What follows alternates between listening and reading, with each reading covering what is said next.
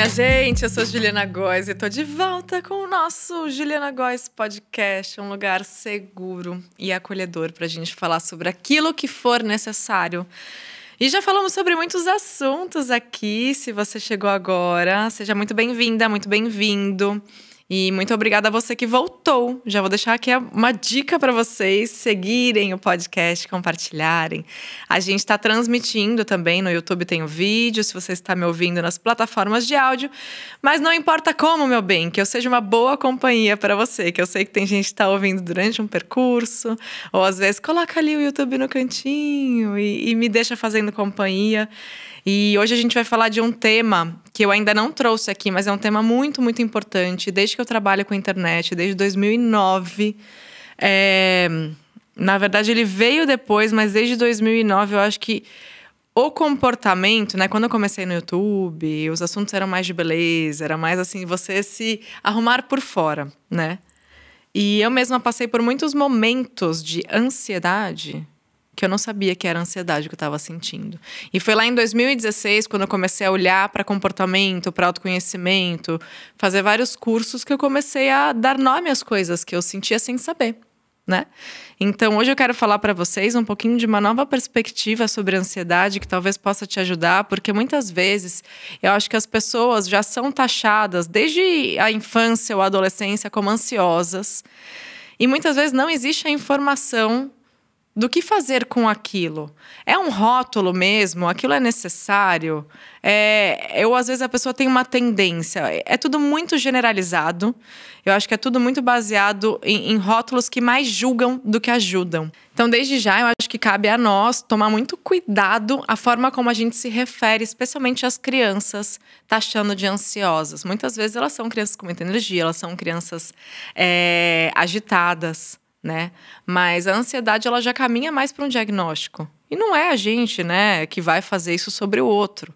É preciso de uma ajuda, de um olhar médico profissional para que de fato seja caracterizado como tal e que haja também um direcionamento, um tratamento. Então tem que ter muito cuidado, porque muitas vezes a gente fala até brincando, né? E tem outro lado da ansiedade, que é a ansiedade positiva, que é a ansiedade do novo, de algo muito bom que vai acontecer. Que a gente também não pode rotular toda a ansiedade como negativa. Então a ansiedade ela pode sim ser uma coisa boa, ela pode sim ser uma válvula que te impulsiona né, para uma nova conquista, para um novo passo na sua vida, que você pode usá-la até mesmo a seu favor e não precisar ficar ali com medo e dar um passo para trás. Ai, não, mas eu estou sentindo um negócio. Calma. Por que, que você está sentindo? O que está sendo esse gatilho?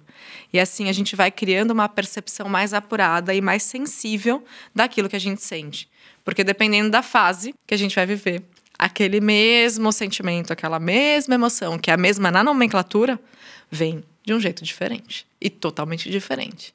Então, esse olhar atento que a gente pode ter para a gente ajuda demais a criar novas estratégias de autocuidado diante desses cenários. Tá? Então eu quero assim abrir meu coração hoje e compartilhar com vocês algo que aconteceu comigo no dia de hoje que gravamos aqui, na verdade, agendamos toda uma gravação, equipe e tal, não sei o que lá, com bastante antecedência, para preparar os programas que chegam para vocês semanalmente, né, em todas as plataformas e por aí vai. E num dado momento, percebemos que era feriado. Mas todo mundo continuava podendo, só que tem um pequeno, grande detalhe. Eu sou mãe de dois que iam estar onde? Em casa. E tem problema, gente? Sai um grito e tal, uma coisa assim? Problema não tem.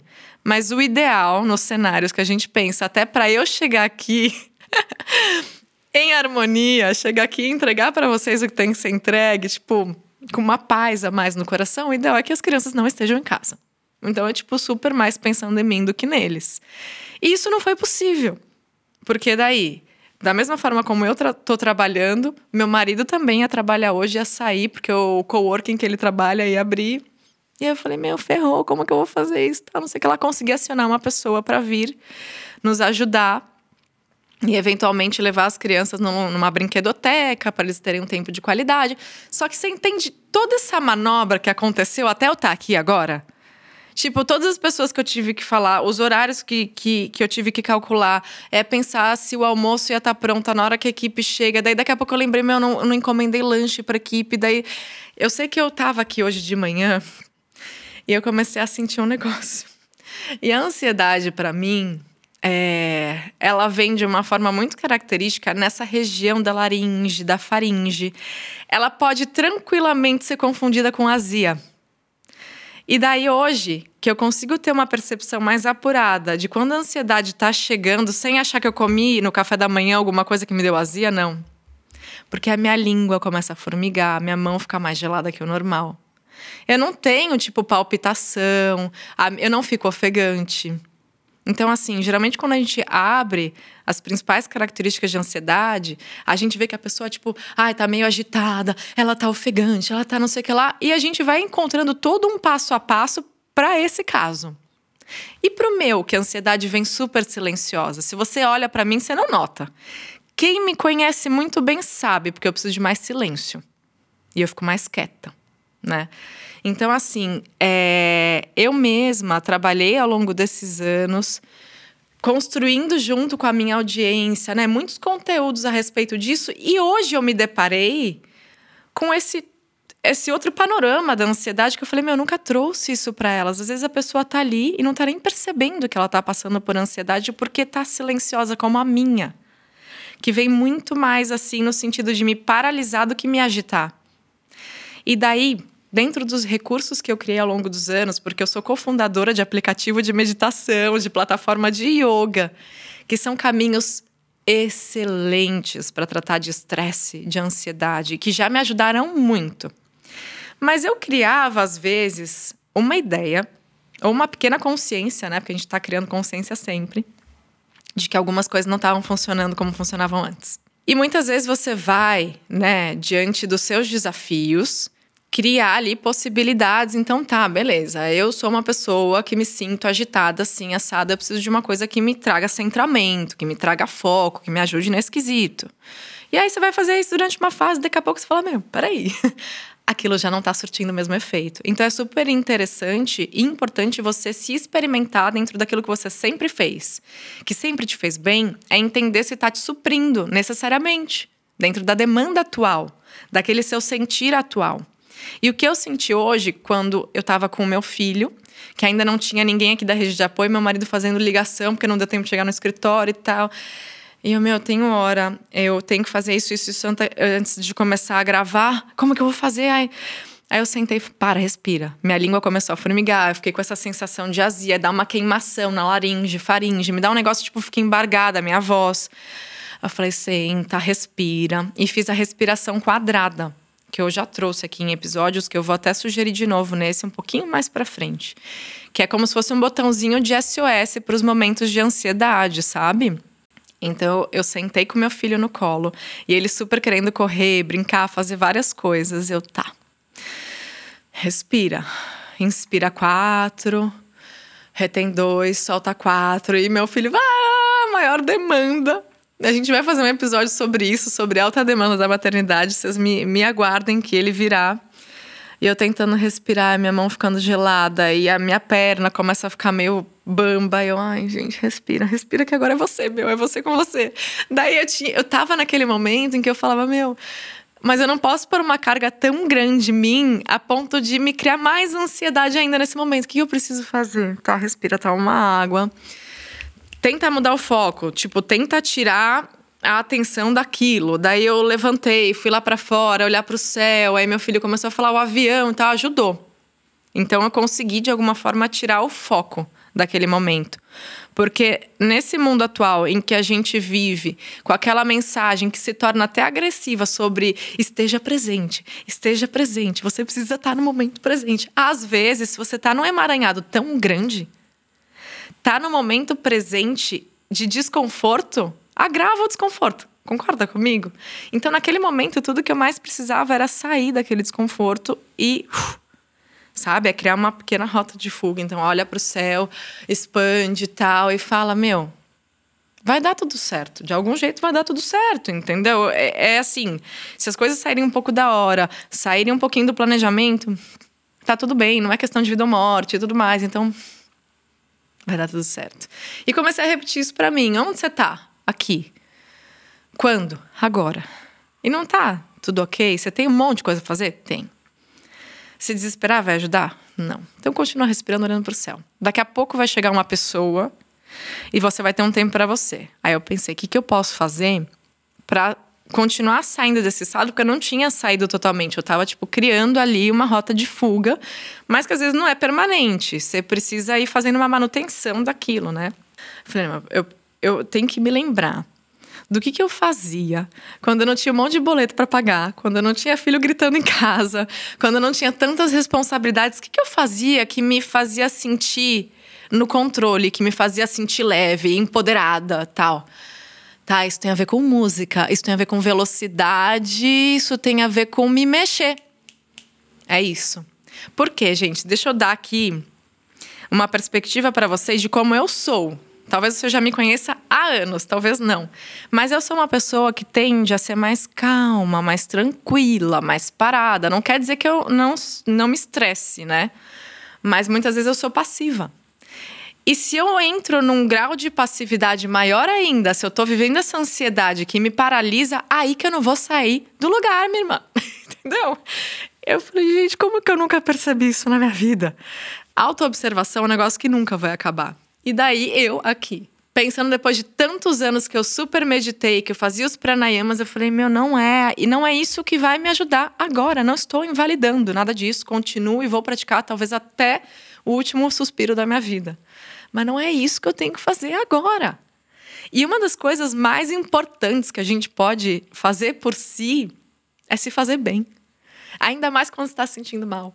Isso é tão poderoso, porque isso te impulsiona para tanta coisa na vida. Eu falei, tá. O negócio é o seguinte: cadê o meu fone de ouvido? Eu vou descer para treinar, porque eu preciso mexer meu corpo e a minha perna tá fraca, eu tô me sentindo fraca, eu preciso sentir que eu tenho força.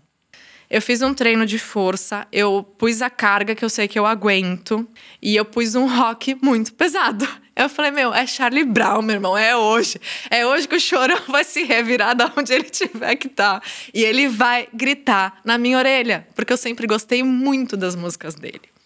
E daí eu sei que eu tava lá treinando. Aí eu falei, tá, tô treinando. Como eu tô me sentindo? Tô me sentindo melhor? Como que tá a minha frequência cardíaca? Tá possível correr? Porque correr também me ajuda. E eu odiava correr. Então é isso, esse é um tratamento de choque para ansiedade que eu tô sentindo. Aí eu fui pra esteira, eu comecei a correr, e aí eu, eu juro, eu tava com meu fone, que ele isola tudo. E é bem perto, assim, da entrada do prédio e tal, porteiro. Eu falei, meu, é isso, você tem que se fazer bem, não importa, canta, grita. E eu lá correndo na esteira, não deixa o Martin engolir, não deixa o Martin engolir. Parece uma louca amiga. Mas é isso, meu. Às vezes a gente precisa ficar um pouco louca para ficar bem. Eu tinha que pôr um monte de coisa para fora, entendeu? E não era sentar que nem Buda e respirar. Eu precisava gritar um pouco. Eu precisava pegar carga para sentir que eu estava forte, que tá, meu corpo tá aqui, tá funcionando. Então, assim, se você se sente nesse lugar de passividade, que muitas vezes paralisa diante do medo, da insegurança, você precisa de movimento. E isso eu entendi em terapia tem já várias sessões que nos momentos em que eu estava mais frágil, eu precisava de movimento. E eu amo velocidade. Eu patinei 20 anos da minha vida. E é isso. A patinação tem música, tem intensidade, tem velocidade. E isso me ajudava demais. Tá, mas eu não, não dava para eu sair patinando. O que, que eu posso fazer? Às vezes você vai estar no seu escritório e você não vai sair correndo na sala de reunião, gritando o Marco vai te engolir, cantando um rock, um hardcore, não dá, né? Então, o que, que eu quero trazer para vocês nesse episódio é que você identifique as suas rotas de fuga e, e os seus suas oportunidades de melhoria, o resgate de si mesma dentro de diferentes contextos. Eu tive a sorte de poder descer. Se eu tivesse em casa com meu filho, muito provavelmente o que eu faria, né, sozinha com ele, que não tivesse realmente ninguém, eu ia pôr música, ia começar a dançar, ia começar a cantar alto. Eu tinha certeza, assim, que se fosse isso, ele ia adorar também. Então era uma forma de se mexer onde eu tô. Se eu tivesse dentro do escritório e eu não posso sair e fazer isso, outros recursos que ajudam, talvez eu, talvez eu não ia conseguir trazer aquele movimento que eu precisava naquele momento, mas eu ia conseguir ter a minha rotinha de fuga um pouco mais prolongada com aromaterapia. Então, hoje em dia, não sei se vocês já viram, é, mas tem alguns blends de óleos essenciais que são extremamente terapêuticos, porque eles trabalham seu estado interno e eles são capazes de, de te gerar diferentes sensações e emoções, né? Equilibrando as que você já está sentindo. Então, por exemplo, lavanda é super conhecido porque acalma, melhora o sono e tal. Lavanda eu uso, eu uso mais para os meus filhos do que para mim, porque eu já sou meio parada. Aí é que eu paro mesmo, né? E a lavanda, quando você tem esse estado parecido com o meu, ela leva um pouquinho para melancolia, tá? Então isso tudo, gente, tipo, são anos me jogando no autoconhecimento para entender o que funciona para mim. Porque às vezes a gente fica preso à cartilha e joga no Google e fala, ai, é lavanda e tal, não sei o que lá. Vai ajudar? Vai ajudar. Mas às vezes não é necessariamente aquilo que você precisa naquele momento. Então a lavanda parou de me dar o resultado que me dava né? Que eu falei no começo do episódio de você perceber aquilo que está efetivo e ir mudando, recalculando essa rota. Aí eu aprendi que o óleo essencial de laranja doce, ele traz ânimo, ele traz alegria sem agitar. Ele junto com a lavanda é maravilhoso. Daí o que, que eu faço? Torno isso muito mais para mim, né? De acordo com o que funciona para mim. Bergamota também, assim como a laranja doce, vai ser legal. É, beleza, Ju, não, não quero nem ver a lavanda na minha frente. Camomila. Não tem tanto efeito sedativo que nem a lavanda, sabe? Então, assim, eu não sou aromaterapeuta, eu já fiz um curso muito básico, mas são informações que você pode ir obtendo aos pouquinhos. Então, com um blend daquele na sua bolsa, em qualquer lugar que você esteja, você passa ali na região dos punhos. Ou você, tendo o frasquinho do óleo essencial, você inala eles. Isso já vai ser terapêutico. É, eu não recomendo acrescentar ele puro na pele, não é assim que funciona. Não recomendo que você ingira óleo essencial, tá? Acho importante ter esse disclaimer aqui por cuidado que eu tenho com vocês. Mas é muito interessante isso e a respiração que a gente vai fazer agora. Porque no fundo, no fundo, ninguém vai ver que você está fazendo uma respiração. E às vezes, se você pudesse retirar do ambiente de se você se sente segura em estar sozinha e sozinho, se você se sente segura em pedir ajuda, porque às vezes você está numa crise de ansiedade, você não sabe se uma crise de pânico. Você acha que você vai morrer. É muito, muito forte aquilo que acontece com você. Então, às vezes, você precisa de ajuda.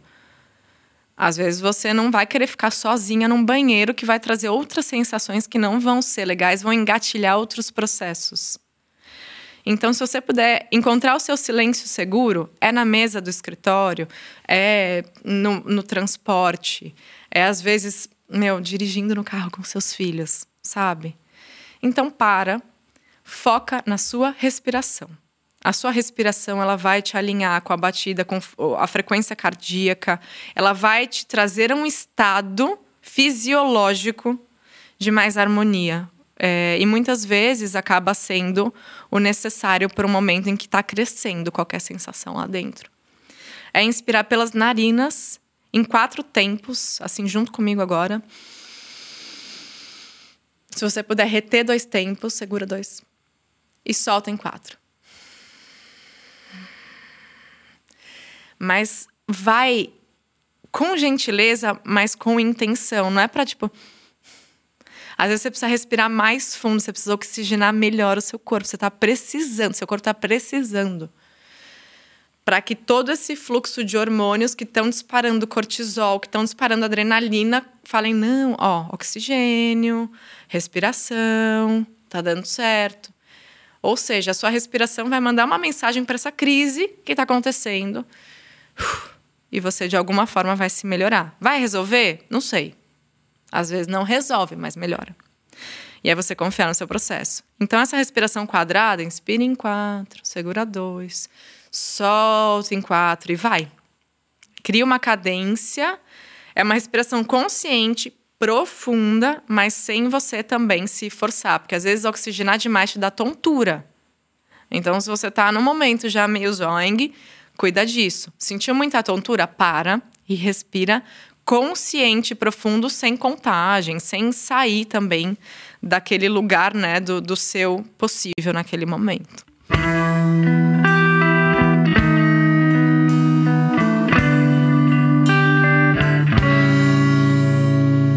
Aí, tipo assim, o que, que eu pensaria? Poxa, se eu pudesse subir escada no momento e, e contar. Porque o que eu lembrei? Na época da patinação, a gente, por algum tempo, teve apoio psicológico, especialmente antes de campeonato. E eu lembro da psicóloga, eu devia ter uns 12, 13 anos, ela falou: Ó, se você está muito nervosa, sai do lado do cérebro da emoção e vai para o da razão. Conta, faz contas, matemáticas. Então, tipo, desde contar de trás para frente, de 100 até 1. Não tipo 1, 2, 3, 4, 5, porque isso já é muito automático. Mas faz conta, faz a tabuada, sei lá. Mas pense em números. Conta alguma coisa de trás para frente. Tira um pouco da emoção para a razão. Então, isso também é uma dica legal para você.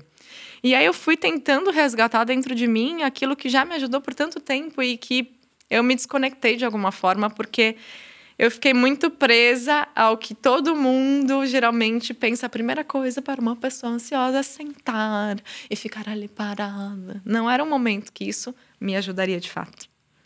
Então, cria suas rotas de fuga, cria os seus momentos de respiro, mas entenda quem é você nisso tudo. Quanto mais você se conhece, mais você sabe que você precisa. E tá tudo muito aqui dentro. E assim, não estou eliminando a importância de você pedir ajuda e ajuda profissional. Mas, como eu disse e repito, uma das coisas mais poderosas que a gente pode fazer pela gente é se fazer bem. E o quanto eu me senti capaz. Eu falei, caramba, olha só como eu me fiz bem. Eu coloquei a música da minha adolescência que me trazia alegria, que me. Ah! E corri, puxei peso e tal, não sei o que lá. E fui pro banho, continuei ouvindo a música e me arrumei. E fiquei em silêncio, fiquei quieta no meu canto. Gente, Tipo, eu tô tão feliz comigo e tô tão orgulhosa de mim, mas poxa, olha só, tiveram tantos outros momentos em que eu não soube como me ajudar, mas eu nunca desisti de me ajudar. Então, se você ainda não sabe como se ajudar, entende que você está se conhecendo e se reconhecendo e se reencontrando e criando novas formas de, de se abordar, novas formas de se acolher, ou às vezes de se dar uma. Um, bora lá, amiga. Sai, sai dessa zona de conforto, movimenta, movimenta, impulsiona, entende o que você precisa, que você vai conseguir construir a partir daí os seus próprios mecanismos de, de melhora e a sua forma de lidar com você e com aquilo que for necessário.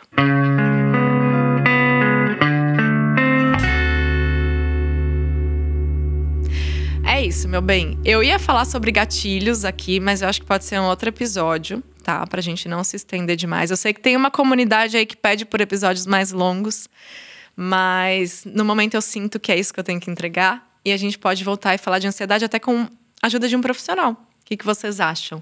Manifestem aí, muitas vezes a gente deixa enquete né, é, nas plataformas. Vocês podem comentar no episódio, comentar no vídeo, combinado? Siga, compartilhe, recomende. Todo sábado, às 11h11, 11, tem um novo episódio para vocês. Um grande beijo no seu coração dessa mulher aqui que às vezes dá um friozinho na barriga e fala: Putz, tá voltando essa ansiedade. Mas calma. Se é para lidar com ela, a gente vai lidar com ela. E assim seja. Um beijo para você e até o próximo.